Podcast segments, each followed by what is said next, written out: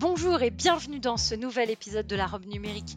Je suis Oriana Labruyère et chaque semaine, je reçois un acteur du numérique, français ou européen, pour parler des enjeux de ce secteur bouillonnant, vous faire découvrir des solutions tech et innovantes. Enfin, on décryptera ensemble le cadre juridique dans lequel elles évoluent. Bonne écoute Chères auditrices et chers auditeurs, je suis ravie de vous retrouver pour ce nouvel épisode qui va porter sur la mise en conformité au RGPD. Une solution SaaS unique en son genre, puisqu'elle est la seule à avoir été accréditée par EuroPrivacy pour accompagner les entreprises vers la certification éponyme. Cette solution, c'est Smart Global Governance, qui a été fondée en 2019 et qui est une entreprise spécialisée dans l'édition de solutions d'entreprise risk management que vous retrouvez sous l'acronyme ERM. Cette solution a pour objectif de faciliter et de structurer la gestion des risques, la conformité et évidemment la gouvernance. Comment? Eh bien grâce à des technologies novatrices. Et pour en parler en détail, j'ai le plaisir d'accueillir Olivier Quillot, qui est CEO de Smart Global Governance. Olivier, bonjour et merci d'être au micro de la robe numérique. Bonjour Oriana, merci pour cette très belle introduction. Bonjour chères auditrices, bonjour chers auditeurs. Donc on va parler de euh, déjà d'EuroPrivacy avant de parler de, Smart Global Governance. Donc EuroPrivacy, c'est un schéma de certification sur les traitements de données. Euh, c'est le seul schéma euh, européen approuvé par l'European Data Protection Board. les parties prenantes pour pouvoir obtenir une certification EuroPrivacy, ce sont bah, les organismes qui en font la demande parfois accompagné par un implémenteur. ça se passe un peu comme une certification ISO 27001, si ce n'est que cette certification va avoir pour objet un traitement de données. Donc l'organisation et l'implémenteur préparent la certification. ils peuvent le faire à partir de fichiers Excel, le schéma est disponible, ou ils peuvent le faire à partir de notre solution euh, Smart Global Governance, qui est effectivement la seule accréditée. Euh, ça fait gagner du temps quand on veut faire certifier plusieurs traitements, et ça fait surtout gagner du temps quand il faudra maintenir la certification.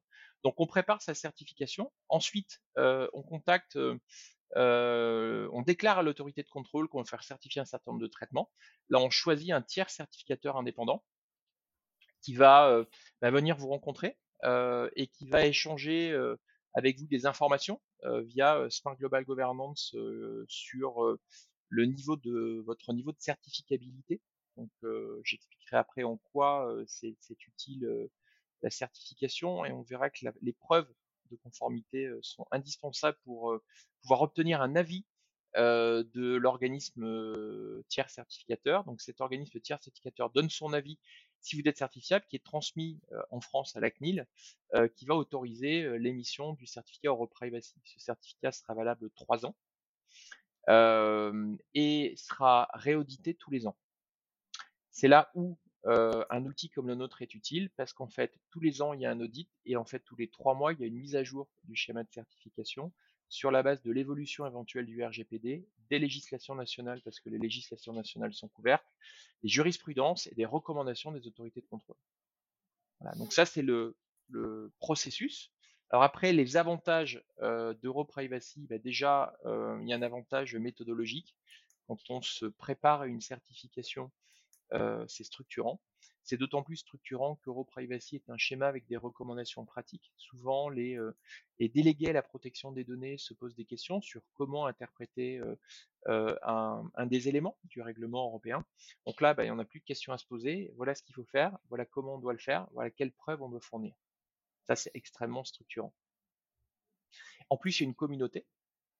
donc, une communauté qui est réservée à tous ceux qui préparent euh, la certification en privacy, dans lequel vous pouvez échanger avec vos pairs, avec des implémenteurs et également euh, avec des, euh, des personnes en provenance des autorités de contrôle européennes. Donc ça, premier avantage, c'est structurant. Deuxième avantage, c'est valorisant. Donc c'est déjà valorisant pour l'équipe, les équipes qui vont contribuer à un projet RGPD.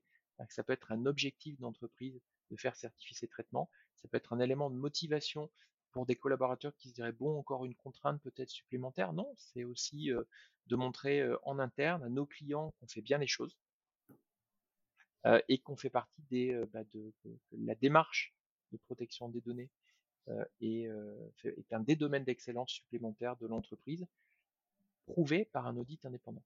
Alors justement, sur les domaines complémentaires dont tu parles, ma question est la suivante.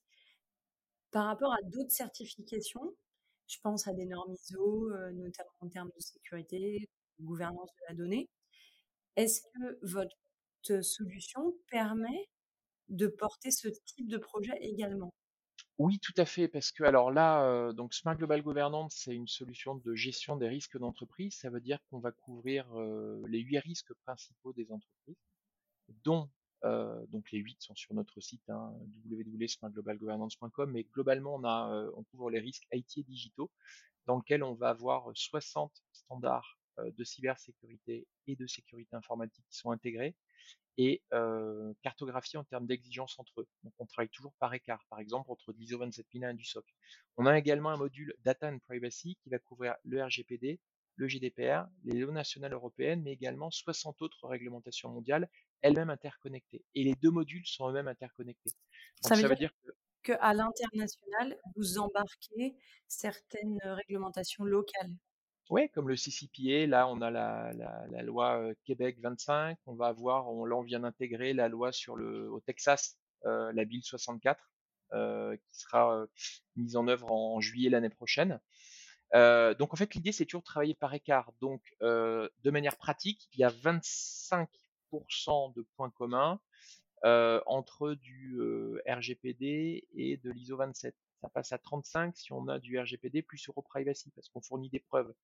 Donc en fait, plus on, documente dans Smart Global Governance de, réglementation ou de standards normatifs, plus on peut faire de choses plus rapidement parce qu'en fait, on va partager non seulement les exigences, la collecte des preuves, on va également partager euh, euh, les moyens de maîtrise, les plans d'action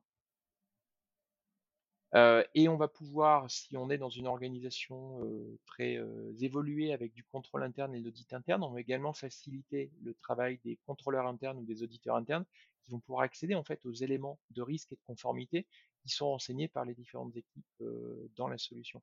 Donc ça apporte à minima 35% de, de gains de productivité sur les études qu'on a pu faire avec nos clients et ça peut aller à beaucoup plus selon les modules, notamment les modules de de gestion de risque tiers, euh, pas que pour de l'IT ou du RGPD, hein, pour du devoir de vigilance, pour, pour différents sujets où là, il y a, des gains euh, à plus de 50%. Est-ce que tu peux nous parler de, du projet d'intégration? Mettons aujourd'hui, tu travailles sur Excel ou dans un autre euh, format. Combien de temps prend à peu près un projet de migration, ou en tout cas comment il est structuré? Je pense que c'est important d'expliquer les étapes de ce type de projet. Alors oui, bien sûr. Un, projet, en fait, prend en moyenne 12 semaines. C'est bien une moyenne, avec la première semaine bah, le, planning des ressources, ensuite c'est le déploiement de l'infrastructure technique. La solution peut être déployée dans 80 pays, peut être déployée également chez le cloud service provider du client ou on-premise. Euh, ensuite, il faut configurer la solution. Donc la configuration de la solution, elle peut se faire de manière autonome, y compris, compris l'import de, l'existant. Souvent, on recommande que cette intégration soit accompagnée. Donc, on a tout un réseau de, de, partenaires certifiés Smart présents dans une centaine de pays. pourquoi? Parce que c'est intéressant de se poser la question sur le, le bien fondé et la complétude des, euh, des schémas euh, à digitaliser, pardon, des schémas, des processus, pardon, à digitaliser euh, pour s'assurer qu'ils sont complets. Ensuite, il y a une phase de formation qui dure à peu près deux semaines. On a des e-learning intégrés non seulement sur notre solution, mais également sur tous les domaines de, risque et de conformité qui sont couverts par notre plateforme. Pour rappel, on couvre à date 170 normes et réglementations. Après, il y a le lancement. Et, euh, là, c'est le, support qui, se met en place. Ok. Aujourd'hui, votre business model, c'est pas vous qui implémentez la solution chez, chez les clients, vous passez par des intégrateurs, des partenaires. Pourquoi ce choix? Alors en fait, pourquoi ce choix? Parce que donc oui, nous passons par des intégrateurs et des distributeurs. Alors il y a deux raisons à ça. la première, c'est pour une question de qualité de service par rapport à nos clients. la solution est prête à l'emploi. Donc pour une PME, ça, s'emploie directement. En revanche, quand on passe à une ETI ou à un très grand compte, il y a différentes parties prenantes qu'il faut convaincre. Il y a beaucoup d'intervenants qui, qui sont amenés à intervenir quand on notamment on est dans des logiques de multiconformité sur plusieurs lignes de défense. Et ça, pour coordonner ces réunions, c'est un métier. C'est un métier de, cabinet de conseil qui n'est pas le même métier que celui d'un éditeur logiciel. Donc la première raison, c'est pour permettre à nos clients d'avoir le choix de faire eux-mêmes ou de se faire accompagner par des experts qui ont l'habitude, mais des vrais experts en gestion de projet, en conduite de changement, sachant que notre expertise à nous, c'est de construire euh, l'optimum en termes fonctionnels de solutions pour nos clients et, on existe depuis 4 ans. On a une solution aujourd'hui qui a un spectre beaucoup plus large, euh, tout en étant très modulaire et accessible que la plupart des, euh, des solutions du marché. D'ailleurs, les cabinets américains comme IDC, Gartner, Forrester euh, nous positionnent hein, comme parmi les, les, leaders mondiaux dans le domaine du fait de la couverture de nos solutions. La deuxième raison, c'est qu'on veut se concentrer sur notre métier, qui est de faire de l'excellent logiciel et puis enfin, la troisième raison, c'est notre ambition. on est parti de France. Aujourd'hui, on a des utilisateurs dans une centaine de pays. On veut construire une, solution française, européenne, d'envergure mondiale. Et pour ça, il faut de la scalabilité. Et la scalabilité, ça passe par des implémenteurs, des réseaux de distribution à l'international. Est-ce que ça veut dire qu'il y a plusieurs langues implémentées sur l'outil? Il y a 40 langues les 40 premières langues mondiales qui sont implémentées dans notre solution. C'est très clair. Aujourd'hui, tu regardes dans les éditeurs de logiciels sur euh, un périmètre euh, équivalent, il y a pas mal de concurrents. C'est un secteur en tout cas qui est assez porteur. Euh, pour toi, quels sont les véritables enjeux pour faire le bon choix? Alors, le pour faire le bon choix, il y a plusieurs choses. Le premier sujet, c'est qu'il faut avoir, le soutien du management. Parce que ça va mobiliser des ressources et du budget. Donc le premier enjeu, c'est ça. Le deuxième enjeu, c'est de savoir clairement à quoi on veut parvenir. Globalement, il y a trois niveaux de maturité sur le marché. le premier niveau de maturité, on veut régler un besoin ponctuel je veux traiter ma conformité RGPD, je veux traiter ma conformité Sapin 2. Euh, sur ce niveau-là, il y a beaucoup de solutions effectivement sur le marché. Il y a des modules smart ont été primés, euh, qui sont aussi bons, voire meilleurs que les logiciels spécialisés. Après, il y a le deuxième niveau de maturité, ceux qui commencent à se dire, euh, mais finalement, il y a du point commun entre du sapin, entre du sapin de la RSE, entre de la RSE et puis du RGPD, et on aurait intérêt, même si on travaille tous en équipes différentes, à se coordonner. Donc là, c'est un niveau de maturité chez nous qui correspond un module qui s'appelle Integrated Risk Management, gestion des risques intégrés, qui permet en fait de réduire le, travail redondant entre les équipes et d'avoir des états sur les risques ponctuels. On peut faire ça tous les trois mois, tous les six mois.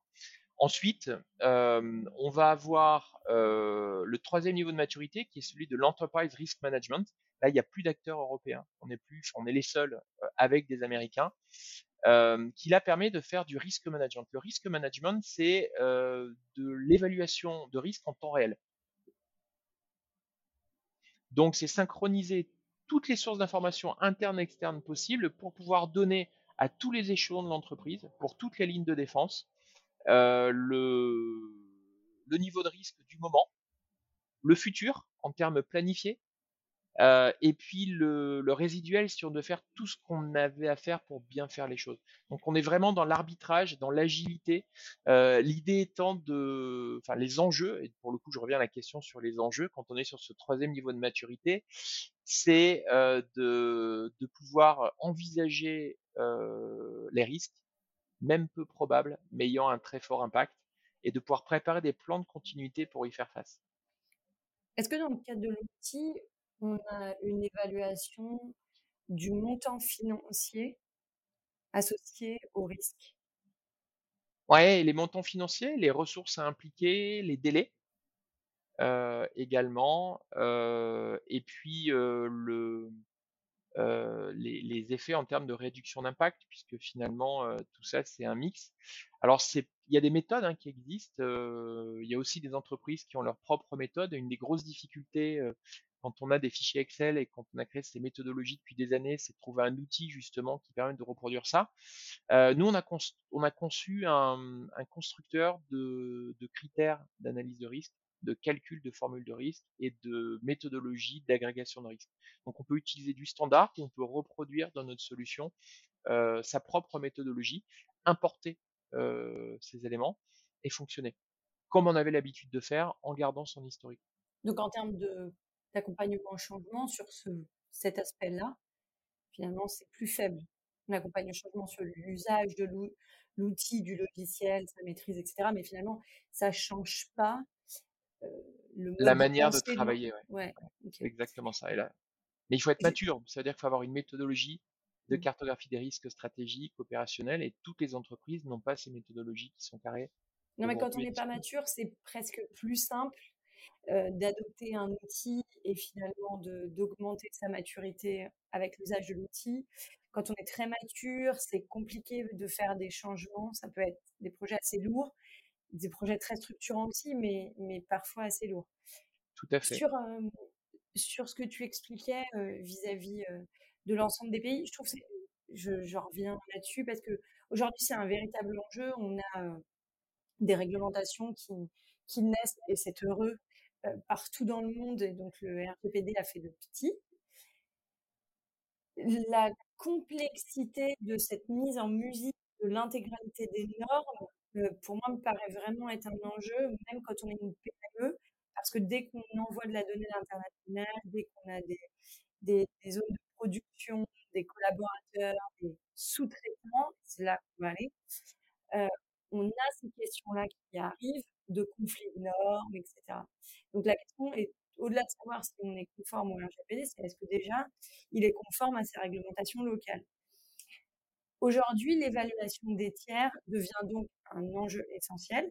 Est-ce que vous avez un module dédié à l'évaluation des tiers? Alors oui, totalement. Ça s'appelle le module de le module tiers d'ailleurs, euh, qui permet en fait d'évaluer les tiers euh, à trois niveaux.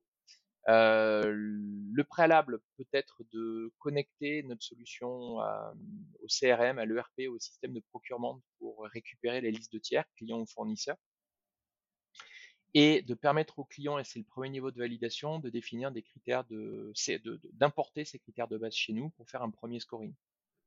Par exemple, ça peut être un score pays, ça peut être un score activité, un score flux financier, et donc là, ça va permettre d'avoir des couleurs, euh, du vert, de l'orange, du rouge. Le vert est renvoyé, euh, resynchronisé vers les applications sources. L'orange et le rouge peut être traité selon la procédure interne du client avec euh, soit des questionnaires. Donc euh, on a des questionnaires prêts à l'emploi reprenant les principaux domaines, la qualité, la RSE, la privacy, la cybersécurité. donc tout ça est déjà préexistant. Ils sont également croisés entre eux pour éviter plusieurs fois de poser la même question. Le client peut mettre ses, propres questionnaires et créer des règles d'analyse automatique des réponses. Orange ou rouge, le client peut envoyer des séries de questionnaires. Euh, il peut également se connecter aux bases de contenu du marché. Euh, on a euh, des partenariats avec Altares, par exemple, en France, qui permettent d'aller récupérer en plus des due diligence. Et quand le client veut aller plus loin et, et, récupérer, peut-être externaliser les due diligence, on va avoir des partenariats euh, avec des entreprises comme Forward, euh, qui s'appelait avant euh, Avisa Partner, ou des entreprises comme Squarelo, par exemple, qui proposent des, des éléments de, de, due diligence. Et tout ça, en fait, est concentré dans le système. Tout ça est monitoré. Donc, s'il y a des événements qui, qui, qui, amènent à changer le, le score de risque initial parce que je sais les montants ont évolué ou parce qu'il y a une personne politiquement exposée qui est détectée chez le, chez le tiers, le système est en veille, il permet de refaire l'évaluation et de euh, suivre le processus. Alors quand je dis suivre le processus, c'est que il peut y avoir des niveaux d'escalade, il peut y avoir des niveaux de validation qui sont reproductibles par une interface simple dans, dans, dans SmartRM, en tout cas dans le module de, gestion de risque tiers. quand tu parles d'interopérabilité ou de connexion avec d'autres logiciels, est-ce que ça veut dire aussi que dans votre solution, on embarque la possibilité, par exemple, de gérer un certain nombre de, questions Et là, je pense purement à un RGPD, l'exercice des droits, un centre de préférence, etc., qui viendrait être connecté à des outils marketing qui existent déjà dans les entreprises, qu'on a dans des PME, dans des ETI, qui sont des gros du marché ou pas, mais qui permettent en tout cas de faire ce suivi et de garantir, notamment vis-à-vis des personnes, que l'exercice des droits était dans son effectivité respecté. Alors oui, alors là, ça fera partie de, deux niveaux de réponse. Déjà, dans notre module Data and Privacy, euh, on couvre tous les aspects de la privacy, du RGPD et de la privacy euh, au niveau international. Donc, on a euh, des modules forts de gestion de consentement avec notamment des matrices de compatibilité quand on a l'international sur la légalité des demandes et délais respectés, ce genre de choses. Donc ça, c'est déjà inclus. ensuite, on a Smart, c'est une solution qui est ouverte. Donc on, on considère qu'on n'a pas de, de concurrents, mais on a des, euh, des, entreprises avec lesquelles on peut coopérer. Par exemple, euh, on a un accord avec Didomi, qui est une excellente solution de gestion du consentement, alors qu'on en a une. Et on travaille très bien avec eux et on peut se renvoyer des clients parce que les positionnements des produits peuvent être différents. On a des accords avec UserCentric, qui est encore une autre solution euh, de, gestion de consentement.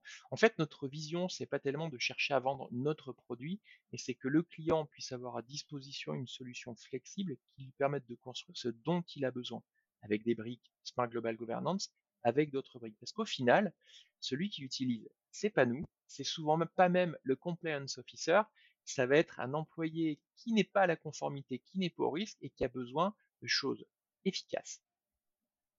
Et donc nous, on est une plateforme qui permet de produire cette efficacité à tous les échelons de l'entreprise et on est ouvert, on a plus de 400 connecteurs prêts à l'emploi et des capacités de, créer des connecteurs en, quelques minutes pour, autant que le logiciel source euh, dispose d'une API. il n'y a même pas besoin de programmer, c'est vraiment une interface graphique. Alors justement, tu parles des collaborateurs. Est-ce que votre solution permet une gestion un peu comme un ticketing?